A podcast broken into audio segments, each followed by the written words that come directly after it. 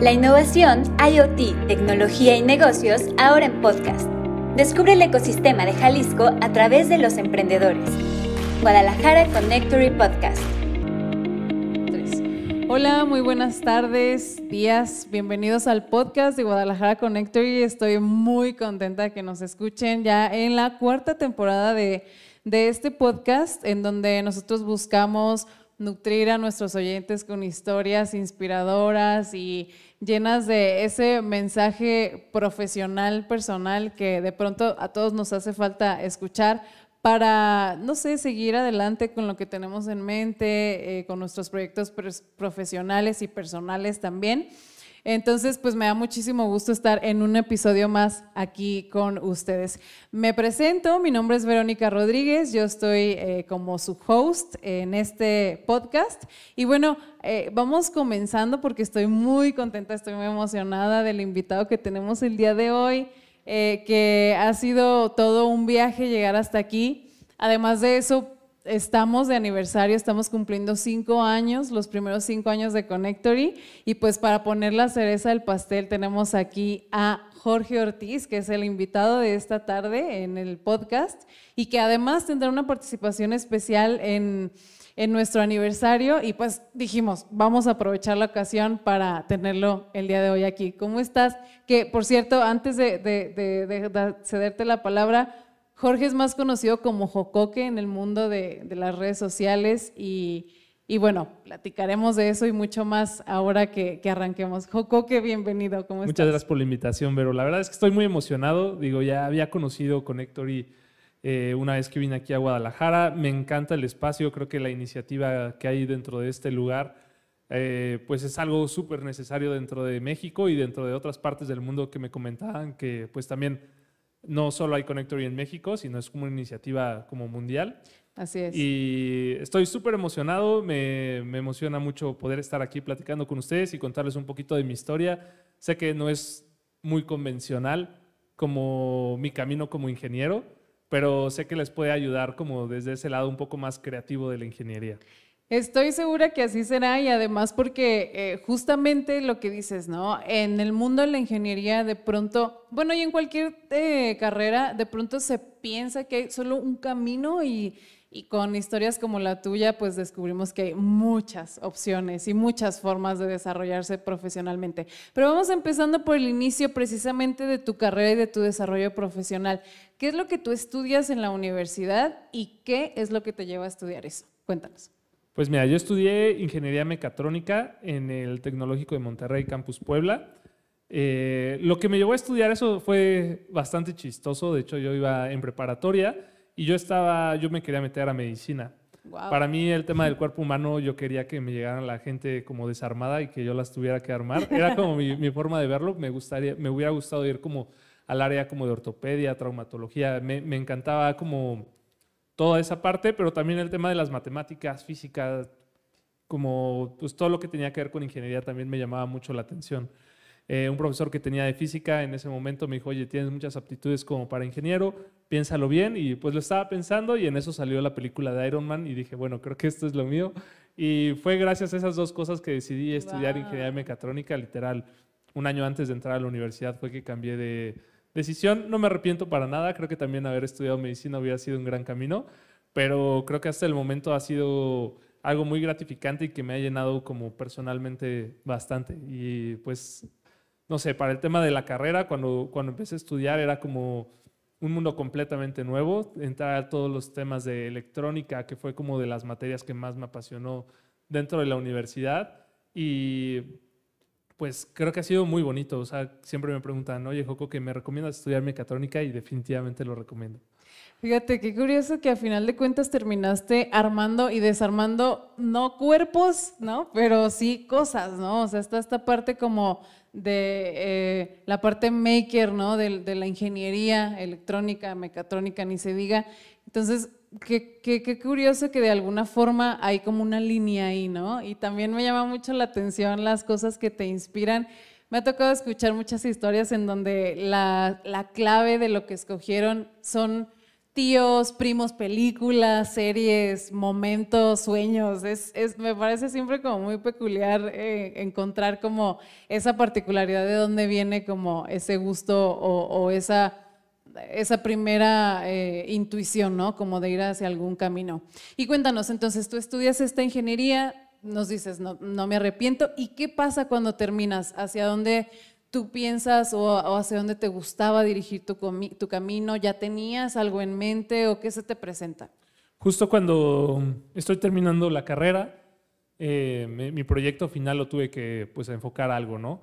Y tenía varios amigos que estaban estudiando en ese momento comunicación, empezaba todo el tema de cine en México, que empezaban a ganar Óscares, Guillermo del Toro, Cuarón, y ahí fue donde yo conocí el tema dentro de unas materias de relleno que yo le decía dentro de la universidad, que era cine, me, di cuenta que pues dentro del cine se podía aplicar todos los conocimientos que yo estaba teniendo durante la carrera y decidí hacer pues un aparatito para cámaras y era como para hacer una técnica que se llama time lapse, que es como que te toman varias fotos y se hace súper bonito. Y ese fue mi proyecto final de la carrera. De hecho, con otros amigos que se graduaron un semestre después, nos alocamos e hicimos una grúa y la montamos dentro del el techo de una camioneta, hicimos un cámara car. Y, y saliendo de la universidad, pues emprendimos una startup de tecnología para cine. Eh, duramos seis meses, siete meses, yo creo. Todos éramos ocho socios, todos mecatrónicos. Creo que fue un gran error, pero nos divertimos, aprendimos y ya después de darnos cuenta que no lo estábamos haciendo bien, o sea, muy bien del tema de la ingeniería, pero todos los otros conceptos que lleva a tener una empresa que no sabíamos y pues nunca habíamos aprendido ni nos habíamos cuestionado, pues no, no los teníamos presentes en ese momento. Y ya decidimos todos entrar a trabajar cada quien a su industria. Yo entré a trabajar a Audi un tiempo, estuve como diseñador CAD de algunas piezas de la camioneta que se hace en Puebla, de la Q5, y fue un gran aprendizaje, digo, me tocó hacer unas piezas plásticas que van en el suelo de la camioneta, como el unicel donde va la llanta de refacción, y fue algo muy bonito, así como en verdad ver que dentro de las cosas que consumimos todos los días, toda la ingeniería y todo el detalle de diseño de cada una de las piezas, cada una de las partes que componen todas las cosas que nos rodean, pues están diseñadas por alguien. Y eso me ayudó muchísimo a darme cuenta de eso. Pero también me hizo darme cuenta que mi camino no era tanto estar dentro de una empresa. Me empezó a dar un poco de miedo. O sea, bueno, sé que son decisiones que tienes que ir tomando dentro de la vida, pero pues tú empiezas a, a, laborar y yo dije, bueno, pues igual y ya me alcanza como para dar el enganche para una casa o para comprarme un coche, pero también sabía que si en el momento que tomara esa decisión, probablemente el otro tema de emprendimiento se iba a tener que aplazar mucho tiempo. Y pues varias personas me habían dicho así como, si, si quieres emprender, emprende lo más joven. Yo sé que ahorita, ya hoy en día, sé que no hay edad para emprender, pero en ese momento me dio ese miedo de voltear a ver a mis compañeros y ver a todos que ya tenían hijos y ya todos estaban con todo este, este rol y yo dije, oh rayos, creo que todavía me falta vivir otras cosas que me gustaría experimentar. Me salí de trabajar de Audi y retomé el emprendimiento que habíamos hecho de las cámaras. Okay. Justo ahí fue donde yo conocí una rama del cine que se llama stop motion. De hecho, por eso te dije Coraline. Y llevo ocho años desarrollando equipos para stop motion. Tengo el, pues, ¿cómo se podría decir? Estoy orgulloso y me siento como muy afortunado de poder colaborar con los más grandes creadores de stop motion aquí en México. aquí en Guadalajara creo que es un centro importantísimo. El taller de Chucho está aquí cerca. Va a salir el tema de la, la película de Pinocho de Guillermo del Toro. Y pues es súper gratificante del lado de vista como de ingeniería que yo llego con mis robots y en eso entro a estos lugares tan creativos donde hacen maquetas, donde hacen los puppets y pues cómo se complementa lo que yo sé hacer con pues todo el arte que hacen ellos. Entonces eso ha sido muy gratificante. Se volvió más mi hobby que como tal, como un emprendimiento formal ya que es como un mercado súper acotado, pero es algo súper bonito y me encanta y pues cada año, pues no sé, siempre hay como dos, tres clientes nuevos que llegan y me dicen, oye, yo sé que tú haces estos robots, me gustaría cómo hacerlos y los hago de forma personalizada. Yo creo que es más como un tipo de ingeniería artesanal. Claro. Que, que como un, algo en producción masiva. Y justo cuando empiezo a emprender este tema de las, de las cámaras, otro compañero que estaba en Volkswagen se sale, él era como de ingeniero en sistemas, y empezamos a trabajar en una plataforma que se llama Upwork, que es una plataforma de freelance donde tú puedes ofrecer tus servicios en línea Y empezamos a agarrar proyectos. Yo hacía mucho el tema de desarrollo de electrónica, desarrollo de circuitos y también diseño CAD, que era donde me especializaba más que nada en tema de plásticos. Y fuimos conociendo varios clientes a nivel internacional. Trabajamos con varias empresas en Estados Unidos, en China, en Tailandia. Y justo una de estas empresas resultó ser un proveedor de una marca muy grande que se llama Polaris, que son unos coches como todo terreno, como unos buggies, súper divertidos y con ellos estuvimos desarrollando un producto completo, así desde la idea que tenían, nosotros les dijimos, oye, pues mira, creo que aquí en México te la podemos desarrollar y se desarrolló, fue un proyecto de dos años y medio y estuvimos yendo igual a, la fábrica de Polaris en Minneapolis. Así fue una experiencia padrísima. O sea, creo y eso fue a través de Upwork. A través de Upwork. O sea, a través de Upwork empezamos a tener clientes y luego esos clientes, ya conforme iba pasando el tiempo y pues se formalizó todo, pues ya como que si tenían un proyecto más grande. Ajá. Y fue algo como súper bonito donde nos enriquecimos mucho como de pues de cosas, ¿no? Porque también nosotros pues nos aventábamos así como el borras, como dicen, o sea, que decían, oye, ¿ustedes saben hacer esto? Y decíamos, sí, aunque no supiéramos sí, tanto. Voy a buscar a alguien que sí sepa hacerlo. No, deja, busca en Google y aprende tú, ¿no? O sea, porque también los, los tiempos eran muy cortos.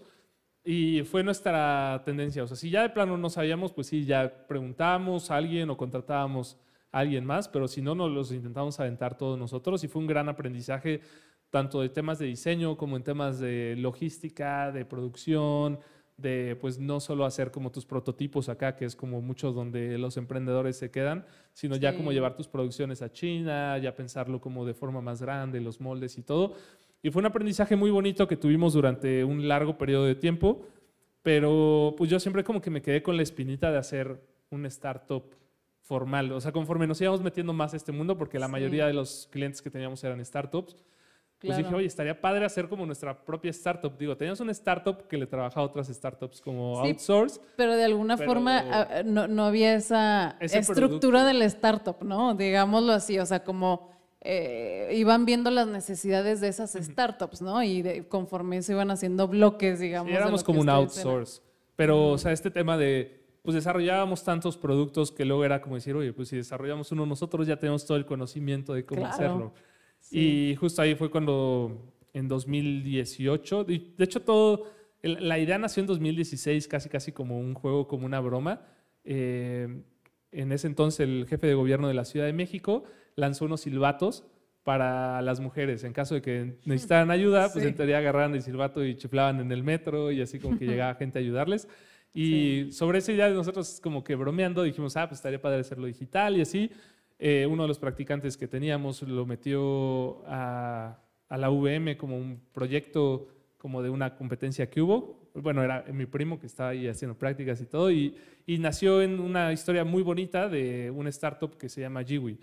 Y justo cuando se mete como a este proyecto de, de la VM, quedamos finalistas y nos toca ir a un evento en Monterrey donde teníamos que picharle al mismísimo Richard Branson. Por si no conocen a Richard Branson, es como uno de los emprendedores bueno, más grandes, digo, como que de esos que empezaron y como esos íconos, es de Inglaterra. Y fue como nuestro primer acercamiento al mundo de los pitches, al mundo de las. Pero se fueron a las grandes ligas desde el principio. O sea, ahí llegamos con una idea, justo cuando nos dicen, no, sí tienen, pues literal, hacer un prototipo súper básico en un mes para llegar ahí. Y ya nos tocó dar como el pitch, estuvo muy padre, no ganamos, bueno, ganamos el, como premio de consolación, yo digo, el People Choice Award. Y, y de ahí fue, pues, se quedaba como, como una idea, o sea, estuvo muy padre, pero era como idea y cuando teníamos tiempo le dedicábamos un poquito de tiempo y justo fue como en el 2018 que yo dije a mis socios de, con los que tenía, oigan, a mí me gustaría como ya hacer este proyecto y pues llevarlo a un siguiente nivel y ver qué pasa. Y mis socios en ese momento dijeron, pues a nosotros no nos late tanto. Y yo dije, bueno, está bien. Y ya como que pues me, me deslindé de esta startup que teníamos de desarrollo tecnológico y decidí lanzar al 100% GWI. Y bueno, GWI es como GWI, en sus siglas, bueno, en inglés es Guardian Whistle, como silbido guardián, que nace del tema del silbato. Sí. Y lanzamos, bueno, en 2018 empezamos a pues ya terminar de desarrollar todo el producto.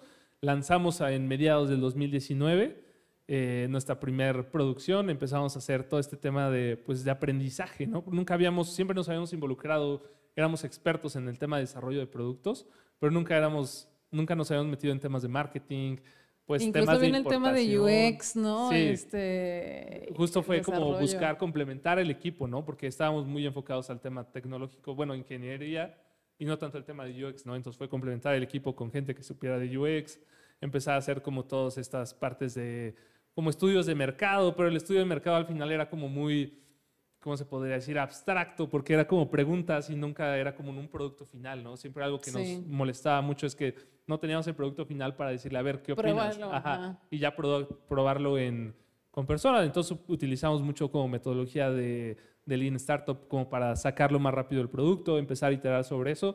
Y pues mediados de 2019 lanzamos y empezamos haciendo activaciones en las escuelas, mucho con todo este tema de la problemática que había en México de los feminicidios, de mujeres desaparecidas, hacia ahí va enfocado mucho el producto. Y una historia bastante interesante es que justo llegamos, la primera activación que hicimos en una universidad, empezamos, ponemos nuestro stand y todos nosotros diciendo, pues bueno, vamos a vender. No sabíamos, nunca habíamos vendido absolutamente nada, más que nuestros servicios en línea, pero pues ahí llegaban los clientes como de forma normal, nunca era como Claro. en persona. Y, y nos damos cuenta que los primeros clientes que nos empiezan a comprar no eran tanto los alumnos, sino los maestros. Y no tanto para sus hijos, sino para sus papás. Y nosotros era así como de, oh, rayos, pero pues el producto no está enfocado a gente de edad Sí. avanzada, ¿no? O sea, el tema de la aplicación era mucho el tema de movilidad, porque podías rastrear en todo momento por dónde se movían tus contactos, si mandaban una alerta, te decían dónde están, cómo se movían. Y para el tema de adulto de edad avanzada, pues básicamente está en un solo lugar y, Claro. y era un botón probablemente distinto, ¿no? Nos Y- encontramos pero- un mercado ahí también. Eh, Justo lo que te iba a decir, o sea, qué, qué interesante encontrar que ellos vieron una necesidad que ustedes no habían visto, ¿no? Evidentemente porque había como un enfoque, pero creo que eso es también lo, lo rico de salir, ¿no? Justo. De, de enfrentarte a la gente, que es a donde quieres llegar al final de cuentas, ¿no? Sí, hay, hay un dicho en- dentro de las startups que dice que si no te da pena tu primer, o sea, con el primer lanzamiento del producto, pues lanzaste muy tarde, ¿no? Entonces, o sea, la idea es sí. como lanzar aunque sea feo, aunque digas, no, es que todavía no está listo, porque luego pues le metes, no, es que siempre va a haber cositas que puedas mejorar Sí. antes de lanzar. Y como emprendedor pasa eso, ¿no? Que de pronto es como, no, no, espérame.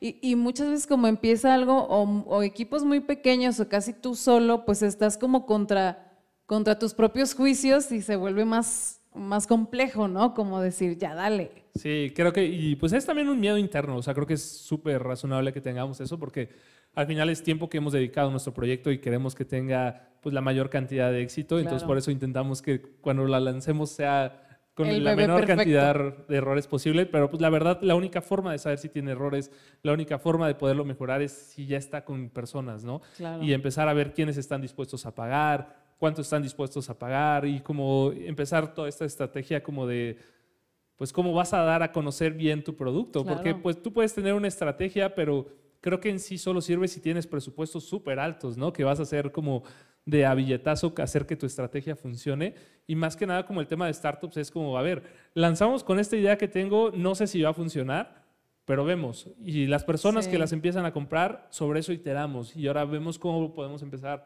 a comunicar el producto que ya tenemos o cómo lo podemos empezar a, a mejorar, ¿no? El tema era una pulsera, luego también teníamos el tema del llavero, como para hacerlo un poco más, como, no sé, más abierto, ¿no? A personas que no les gustaban las pulseras. Y fue todo este tema de ir evolucionando. Sacamos cuatro colores que, pues, era como la idea de la marca que habíamos lanzado. Sí. Y ya, pues, obviamente un color vendía el 70% de todo y los otros eran el 30% y fue como, bueno, entonces... Hay una que, ajá. respuesta ahí con esos Sí, números. Y pues es, o sea, como que el tema de los colores era, podríamos haber hecho un estudio de mercado, lo que quisieras, pero pues, al final es un feeling. Creo que cuando- como emprendedor tú tienes una visión del mundo que probablemente tus compradores todavía no la tienen y creo que la idea de tu emprendimiento de esto es como intentar tú permear, ¿no? Esta idea que tú Sí. tienes alrededor y que y ver que a la gente le guste y sobre eso ir iterando, ¿no? Porque si Sí. intentamos ser algo que cualquier persona nos diría, ah, estaría bien que ya hicieras esto, pues como que no hay mucha innovación en esa parte, ¿no? Hay que ser un poco más disruptivos. Totalmente, es que eso es la clave, porque son, es cuando son servicios o productos innova- innovadores o disruptivos, normalmente son cosas a las que la- no toda la gente está habituada, ¿no? Entonces hay como una doble chamba que no es lo mismo decir, voy a emprender poniendo mi propio este, lavaautos, Ujú. ¿no? Que voy a emprender poniendo, o sea, haciendo otro tipo de negocio.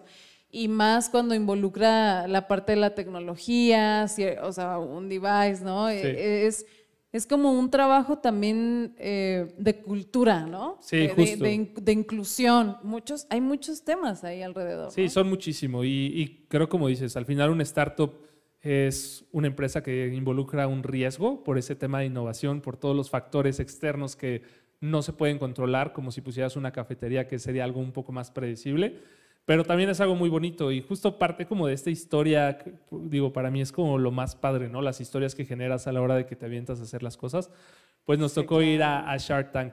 Bueno, a mí me tocó, éramos tres socios, un socio se fracturó, no pudo ir y el otro socio dijo, no, yo no quiero ir, así como, jálate tú y ya, pues.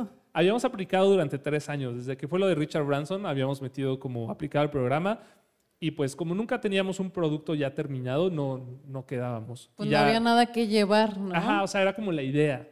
Y prototipos nada más, pero ya al tercer año teníamos el producto terminado, los de la producción nos dicen, vas, pues ya te toca.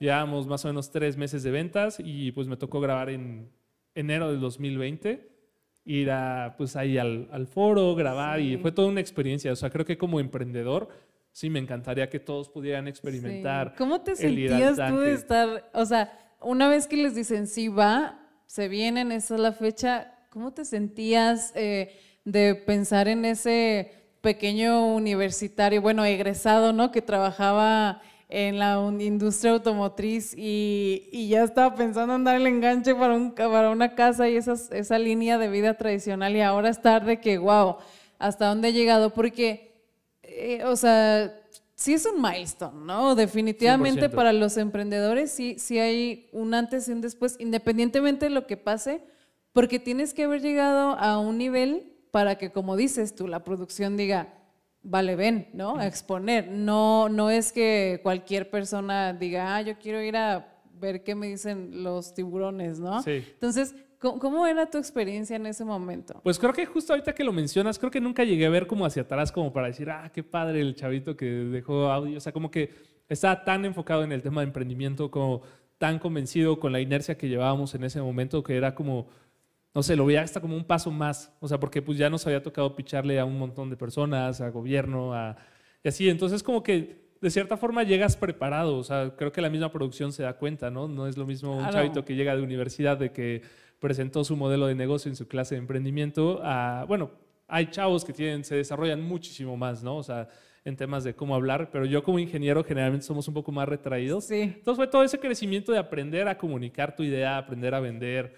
Claro. Y, y, creo que eso es lo más como importante. Ya llegó, llega el día de Shark Tank y y pues ya me toca estar como frente a los tiburones. Yo me sentía así como chiquito, es el forest gigante, te vean todas las luces así. Aparte, de ¿no? La producción. El mundo televisión. Ajá, tú piensas que pues nada van a estar los tiburones ahí, no, pero pues tienes toda la producción ahí junto que tienen las cámaras y son un montón de personas que te están viendo.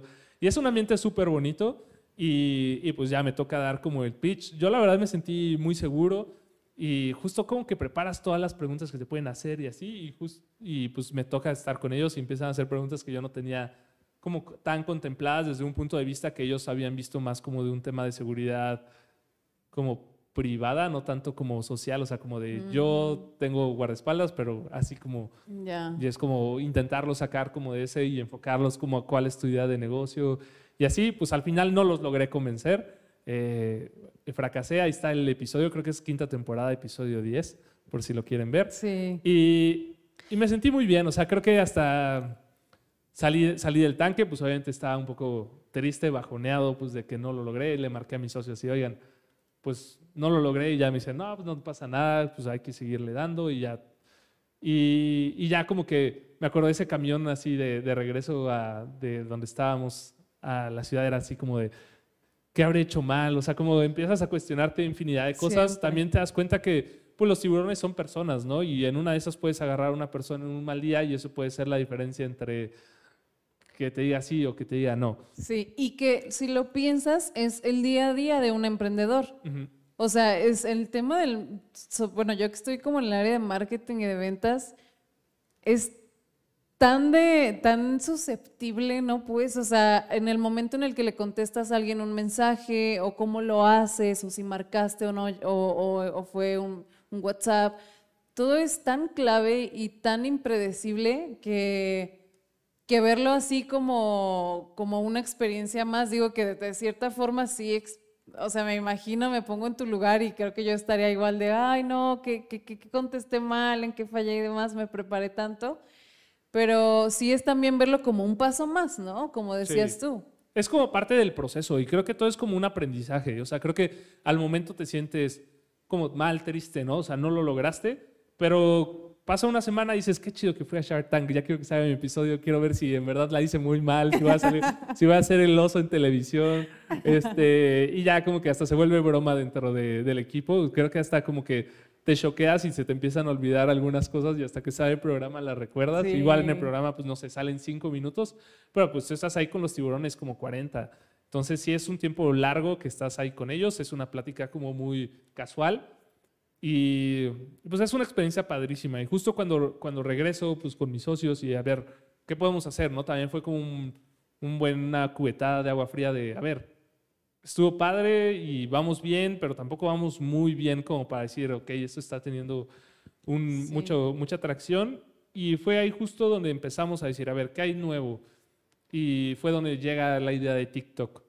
Ok, que justo en esa fecha, o sea, ese año, pues TikTok reventó, ¿no? Sí, o y, no, y justo en enero, que fue más o menos cuando empezamos, era hasta mal visto TikTok. O sea, antes de la pandemia, TikTok. De hecho, el, primer año de la pandemia era como todavía Donald Trump decía que lo iban a cerrar. Como que la gente no adoptaba TikTok como, como es ahora. Entonces nosotros fuimos como esos como early adopters de TikTok en Latinoamérica. Sí. Y era cuando todavía nos salían puros bailes de coreanitos y así. Y, ahorita ya no sale nada de eso. Es, lo que te iba a decir, es que TikTok tuvo una transformación muy veloz y, la verdad es que yo sí soy súper fan de TikTok y me gusta mucho encontrar eh, conocimiento, diversión, entretenimiento, ¿no? Eh, eh, que sea tan sencillo por el algoritmo determinar lo que a ti te gusta, ¿no? Entonces eso es maravilloso, por eso a mí se me hace como una muy buena plataforma. Y entonces ahora también es educación, ¿no? Y como, como en su momento YouTube, ¿no? Que hay tantos youtubers que están como en la parte educativa. Entonces es solo como trasladar el formato y es valiosísimo poderlo ver también como en poco tiempo, ¿no? Sí, definitivamente. O sea, es como todo, fue toda una evolución. Yo siento que TikTok llegó a democratizar el tema de la creación de contenido, porque antes estaba muy focalizada en esos grandes influencers. Y lo que hizo TikTok fue abrir el panorama a que cualquier persona tuviera esa voz tan grande de millones. Y fue justo lo que nos pasó con Jiwi, que empezamos a hacer contenido y nunca se me va a olvidar ese día, pues íbamos subiendo uno que otro TikTok y ahí pues medio iban pegando, la verdad es que no mucho, pero el 19 de febrero del 2020 eh, uno de nuestros videos se volvió viral, así lo subimos súper casual, no era un video fuera de lo común y en eso nos empezamos a escuchar cómo empezaba a sonar el celular así de tin, tin, tin, tin. Y empezaban a llegar mensajes de pues de gente de, oigan, ¿cómo puedo comprar el producto? Y en eso vemos y el TikTok lleva en 100 mil reproducciones y era así, wow, llevaba una hora. Y en eso sí, ventas en la página de, Shopify, Mercado Libre, Amazon, donde ya pues, habíamos pontado todo el tema digital. Estábamos preparados para ese momento. Eso es em, súper importante, ¿no? Estar listo. Empezó a llegar esta ola y fue como, wow, influencers nos empezaron a repostear de, oigan, yo no conozco a estos chicos, pero la idea que tienen está padrísima. Se sumaba con, justo con un tema que acaba de pasar de una niña que había desaparecido afuera de una escuela. Y, fue un boom y fue como, ¿qué está pasando? Así como el de Bob Esponja de casas, así nada, veíamos el celular. Eh, en ese momento, pues como la, la, chica de UX, el chavo que nos ayudaba, también teníamos otro programador junior ahí, se pusieron a contestar mensajes porque no nos daban otros a empacar y, y en un lapso de, ¿qué quieres? Semana y media, dos semanas, vendimos lo que teníamos pronosticado vender en todo el año. Wow. Sí, el video llegó como a dos millones de reproducciones y fue como... Es que no es broma cuando dicen que un TikTok le puede cambiar la vida a tu empresa. 100%. Yo, yo creo que soy...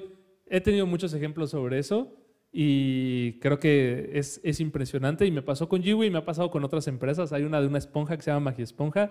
Hoy en día soy asesor digital de ellos y pasó justamente lo mismo. Ay, wow, y, qué chido. y pues justo llega la pandemia, es toda una montaña rusa dentro de mi startup de que pues mandamos a hacer la siguiente producción a China, pero los chinos también tienen pandemia, no tenemos stock, no tenemos que vender, este, tenemos que cerrar un rato y pues al final no logramos sortear todo este tema de la pandemia de forma correcta, pero durante ese tiempo yo dije, bueno, si ya sé cómo hacer contenido para mi empresa, en ese momento ya teníamos 270 mil seguidores en Jiwi, dije, bueno, voy a hacer contenido ahora yo. Empecé a hacer contenido de tecnología, eh, no pegaba mucho, luego también empecé a hacer recetas de cocina, que veía como que era de lo que funcionaba, empezaron a jalar bastante bien.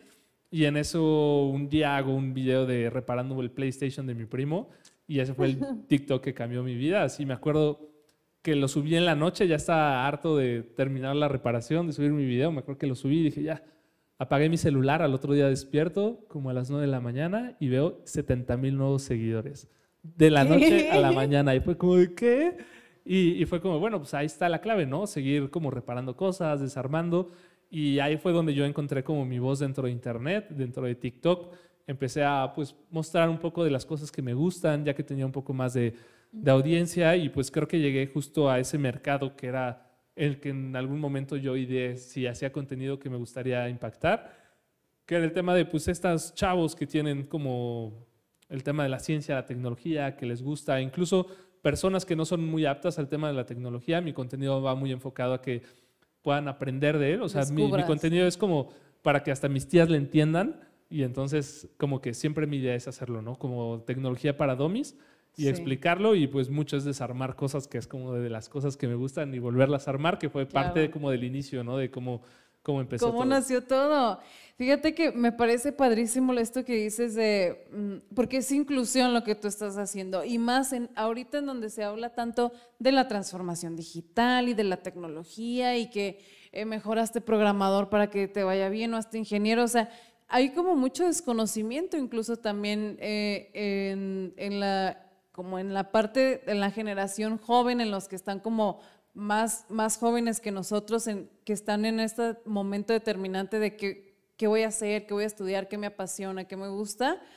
Pero también está la otra parte de las generaciones que están arriba de nosotros, ¿no? Que de pronto hay esta, esa sensación de exclusión ante tanta tecnología, ante tanto eh, digital, ante tantos aparatos que no sabes ni cómo prender, ¿no? Entonces, el que tú hagas este tipo de contenido me parece como, como ese, ese abono a decir todos, todos debemos de ser parte de la transformación digital, porque no nada más es de jóvenes o no nada más es de gente que trabaja en la industria, ¿no? Y es algo que nosotros vemos también mucho aquí en Connector y con el contenido que nosotros compartimos, ¿no? Es como si tú quieres saber de un tema, yo te voy a dar el acercamiento de algo muy sencillo y muy fácil que lo puedas entender, pero solo será la primera llave a lo que tú después tienes que indagar, ¿no? O sea, como que tú eres esa pequeña semilla de decir, mira, o sea, hicimos esto que es un video corto, ¿no? Que a lo mejor realizarlo, claro que no es tan corto,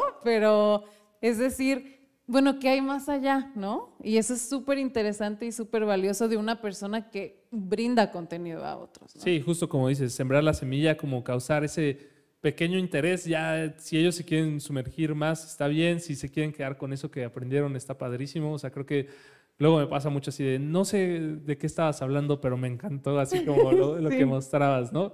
Y justo es pues todo eso, ¿no? O sea, permear un poco como de pues, de tu experiencia y poder impactar muchas personas. Lo que decías en un inicio de, pues no sabes qué fue lo que te influyó luego para tomar una pequeña decisión. Me llega una cantidad luego así impresionante de mensajes de gracias a ti no renuncié a mi carrera o gracias a ti estudié mecatrónica. Sí, o qué maravilla, ¿no? Sí, y es una gran responsabilidad al mismo tiempo. O sea, fue algo que definitivamente no tenía contemplado. O sea, por mi cabeza nunca pasó cuando empecé a hacer contenido el tema de ser influencer, tener tanto impacto, simplemente lo hacía porque me gustaba y era como padre eso, o sea, me, me, me, gustaba mucho, pero el impacto que puedes tener a la hora de compartir, y no necesariamente tienes que compartir para que tu contenido llegue a millones de personas, o sea, con que llegue a una persona y una persona te ponga un comentario de, oye, muchas gracias por ese contenido, me gustó, o sea, creo que con eso ya tienes que ser, o sea, más que suficiente para sentirte contento con, con compartir las cosas. Digo, al final creo que hoy en día parte del éxito y de la revolución tecnológica que estamos teniendo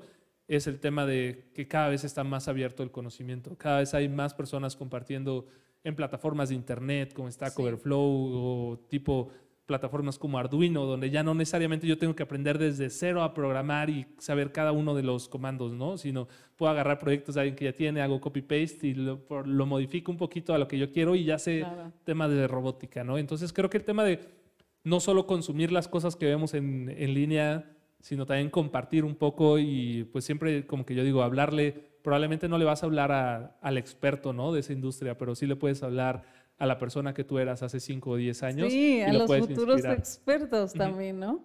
Fíjate, qué curioso que ahora que estás como en esta, explorando esta parte del contenido, estás haciendo todo lo que te gusta, ¿no? O sea, esta parte de la parte audiovisual, la parte de ingeniería, la parte de contenido, se me hace increíble eh, cómo la vida nos va llevando conforme a las decisiones que nosotros vamos tomando para darle una estructura a nuestra carrera profesional.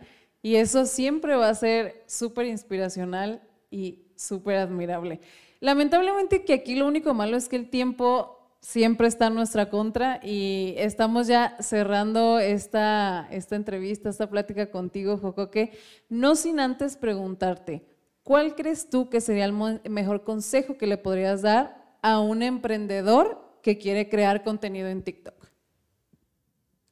Creo que el mejor consejo sería inspírate de tres, cuatro cuentas de ya sea de empresas o de influencers que tú creas que son súper buenos. O sea, que, los que esos influencers que a ti te gustan, observa bien, no, no copia su contenido, sino más bien copia el formato, copia cómo ellos cortan sus videos, qué música usan, qué tipos de tomas. O sea, como entiende por qué ellos hacen ese video de esa forma para que tú también puedas hacerlo y copiar. Para mí el, tema de copiar, digo, es, hay un, libro que, que, se llama eh, Roba como un artista y es básicamente eso, inspírate de esas personas, copia su formato, darle tu, tu giro y creo que eso va a tener mucho éxito. O sea, si ves un video que tuvo 6 millones de, de reproducciones de una empresa, intenta hacer más o menos ese formato con tu emprendimiento y, inspírate de esas cosas que vas viendo que pegan en la plataforma. Al final TikTok se lleva mucho por temas de tendencia y creo que si ves que un video por algo pegó, entonces intenta copiar esas estructuras y enfocarlas y darles tu giro, ¿no? Al final creo que esas cuentas que revientan en seguidores en TikTok es porque se inspiraron de otras, pero lograron como plasmar su esencia de una forma completamente distinta y no solo fue un copy-paste de alguien más. Ay, qué padre, qué padre consejo. Creo que a muchos, a muchos nos, nos va a servir. Antes de irnos, cuéntanos cómo te encontramos en estas redes sociales, en TikTok, si estás en alguna otra, para que la gente pueda buscar. Sí, pues me pueden encontrar en redes sociales, digo, TikTok, Instagram, Facebook, YouTube, eh, LinkedIn también, eh, como Jocoque y pues hay cualquier cosa que necesiten allá. Muy bien, pues muchísimas gracias y gracias también a toda la gente que nos escuchó en este episodio. Eh, les recuerdo, estamos en la cuarta temporada ya del podcast de Connector y compartiendo historias de inspiración y pues compartiendo muchas otras momentos de, de, desarrollo profesional. Y eh, pues nada, gracias, ayúdenos a compartir el contenido si creen que a alguien esto les puede inspirar. Eh, recuerden buscarnos en redes sociales, estamos como GDL Connectory. Mi nombre es Verónica Rodríguez y hasta la próxima. Gracias. Hasta luego. La innovación, IoT, tecnología y negocios ahora en podcast. Descubre el ecosistema de Jalisco a través de los emprendedores. Guadalajara Connectory Podcast.